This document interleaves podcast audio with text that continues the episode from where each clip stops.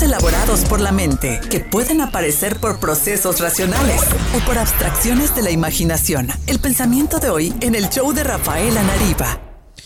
Con las cosas que están sucediendo en diversas partes del mundo, se hablaba de el nuevo orden mundial.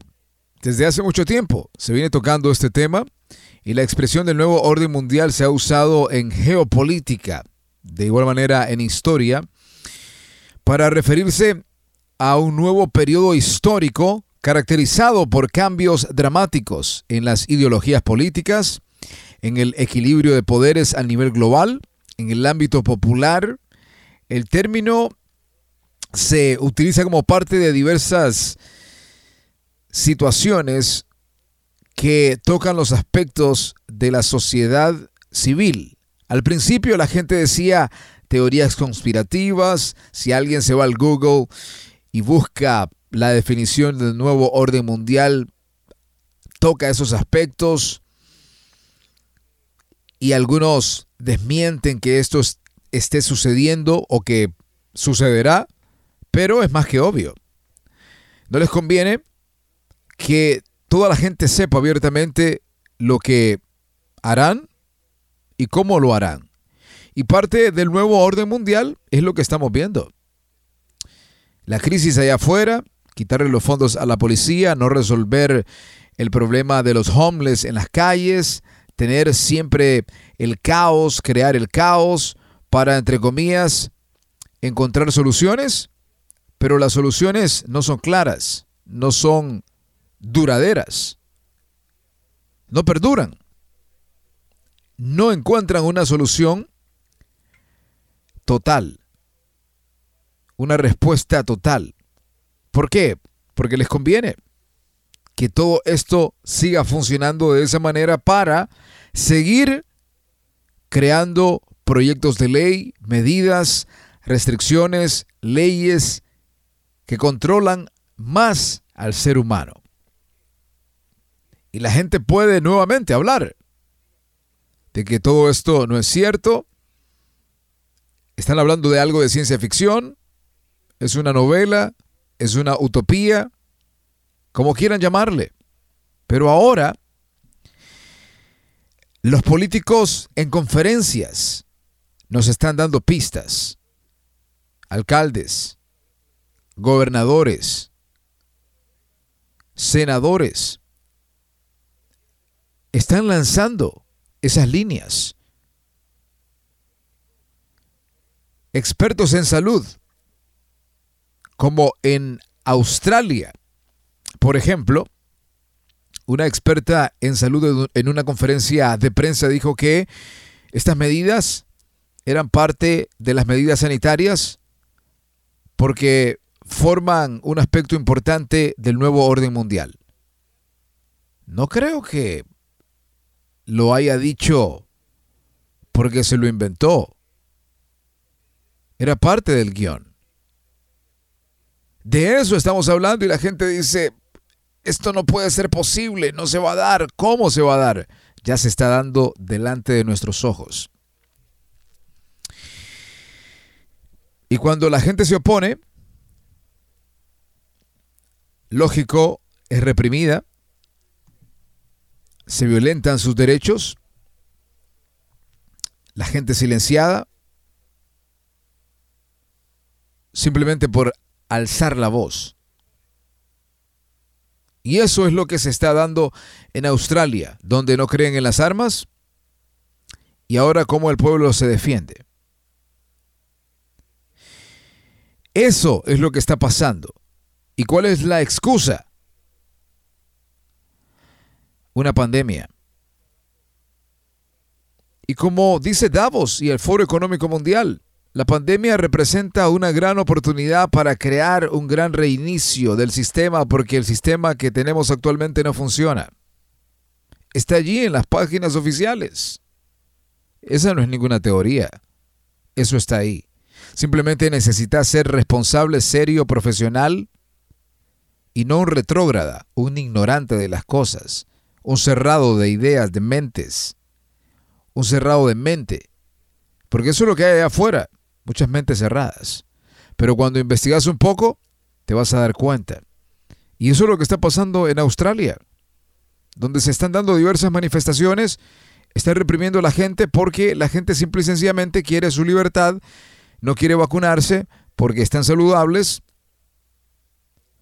se sienten bien, pero aún así están quitando sus libertades.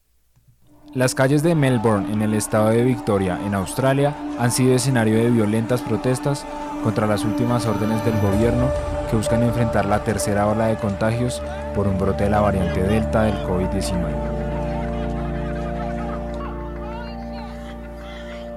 Ante el aumento de casos de coronavirus, las autoridades ordenaron un cierre de dos semanas de los sitios que permanecen en obras y la obligatoriedad de las vacunas para los trabajadores de la construcción.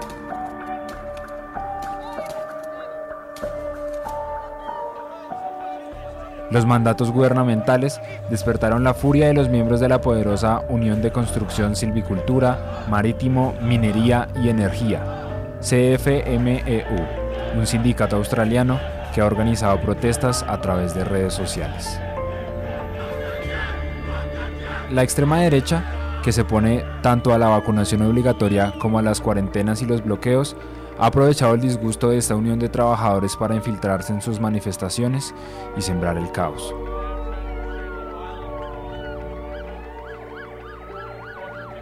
El CFMEU, tras los eventos del jueves, ha condenado la violencia de manera energética y atribuyó las acciones de vandalismo a una manipulación de extremistas. Esta multitud estaba fuertemente infiltrada por neonazis y otros grupos de extrema derecha, y está claro que una minoría de los que participaron eran miembros del sindicato, dice un comunicado de la Unión de Trabajadores. Y no es un asunto de derecha o izquierda.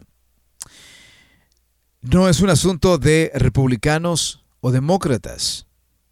No nos damos cuenta que los políticos nos están utilizando a su antojo para llevar a cabo esta agenda, aplicar estas medidas, estas regulaciones, y nosotros no despertamos.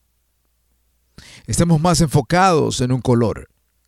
Estamos más enfocados en asuntos que no suman, al contrario, restan.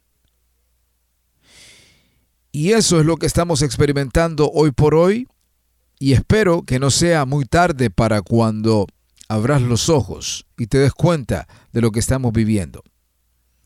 Hemos llegado a algo que se conoce como The Great Reset o el Gran Reinicio, que no es nuevo, ha comenzado, como les menciono, desde hace años, pero ahora está tomando más fuerza y están utilizando a ambos bandos. En Estados Unidos utilizan a Black Lives Matter, Antifa, en la parte de la izquierda, en la parte de la, derecha se utiliza a los Proud Boys y a los supremacistas blancos. Porque la sociedad civil, los ciudadanos que protestan realmente por una causa justa, porque quieren un trabajo, quieren sus libertades, quieren que se les regrese el trabajo, los que lo han perdido, y protestan pacíficamente. Pero hay gente infiltrada, de la izquierda y de la derecha, de la extrema izquierda y de la extrema derecha. Y por estos grupos pagan justos por pecadores. Pero todo está bien planeado. Y es ahí donde el gobierno tiene la excusa para ir en contra de nuestras libertades. Fue el caso de Australia, donde no creen en la segunda enmienda de los Estados Unidos, que es el derecho a portar armas. ¿Y por qué les estoy mencionando todo esto? ¿Por qué hago énfasis en esta situación? Porque ahora ya no se está ocultando ya lo están hablando directamente. Escuchemos, por ejemplo, en Australia, en una conferencia de prensa nacional donde una de las asesoras, de las líderes en salud, de las expertas en salud, le atribuye estas medidas al nuevo orden mundial. We will be looking at what contact tracing looks like in the new world order. Uh, yes, it will be pubs and clubs and other things if we have a positive case there. El nuevo orden mundial. ¿Se dan cuenta? ¿Y esto es reciente? Estos no son temas rebuscados en el Internet. Estos no son contenidos antiguos, viejos, desactualizados. Están ahí. Esto sucedió esta semana. Esa declaración se dio esta semana. Y está diciendo prácticamente que el seguimiento de los casos confirmados o las personas que han dado positivo al coronavirus van a ser rastreados. Escuchen bien el lenguaje, escuchen bien la narrativa. Las personas que han dado positivo al coronavirus van a ser rastreados. Eso suena bien. Suena magnífico porque no se quiere que nadie se siga contagiando, estamos de acuerdo. Pero utilizan algo bueno para implementar algo siniestro. Esa parte está bien. Pero ¿saben cuál es el grave problema? Cuando empiezan a monitorear a las personas, no por los casos confirmados o porque haya contraído el COVID alguien, sino por su ideología religiosa, su inclinación política, por las cosas que cree. Un artículo que salió el día de ayer. Escuchen bien la narrativa. Esto es para gente despierta. Dice que los que se oponen a la vacuna son supremacistas blancos y son personas que profesan una fe. Imagínense, eso es lo que está diciendo un medio local y otros medios están siguiendo ese ejemplo. Que los que no se quieren vacunar son los supremacistas blancos y las personas que tienen una fe, que tienen una religión. Yo creo que no nos damos cuenta de lo que está pasando frente a nuestros ojos. No nos damos cuenta que nos están separando. Nos están poniendo en grupos. Porque al final sabe el gobierno quiénes somos. Sea que yo soy un supremacista blanco porque no me quiero poner la vacuna, porque creo en mi salud, creo en mi libertad, creo en mi dieta, creo en el templo y la morada del Espíritu que es este cuerpo y que no quiero que nadie lo violente, porque yo tengo una comunicación directa con el Creador. Y si me guía a hacerlo, lo hago. Si no me guía, no lo hago. Así de simple. Pero no una dama va a decirme qué hacer. No un caballero simplemente porque usa una bata blanca o un saco negro y una corbata. Hablando de los diplomáticos, en lo absoluto. Esto es para gente despierta. Es necesario que abramos los ojos y que nos demos cuenta de lo que está sucediendo porque esto no va a mejorar. Yo no quiero ser fatalista. Yo no quiero ser negativo con el mensaje, con lo que comparto. Quiero ser simplemente directo, abierto, transparente honesto, porque esto no es nuevo.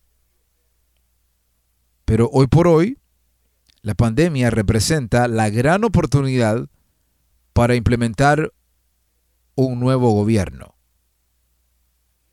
Y como siempre les pregunto,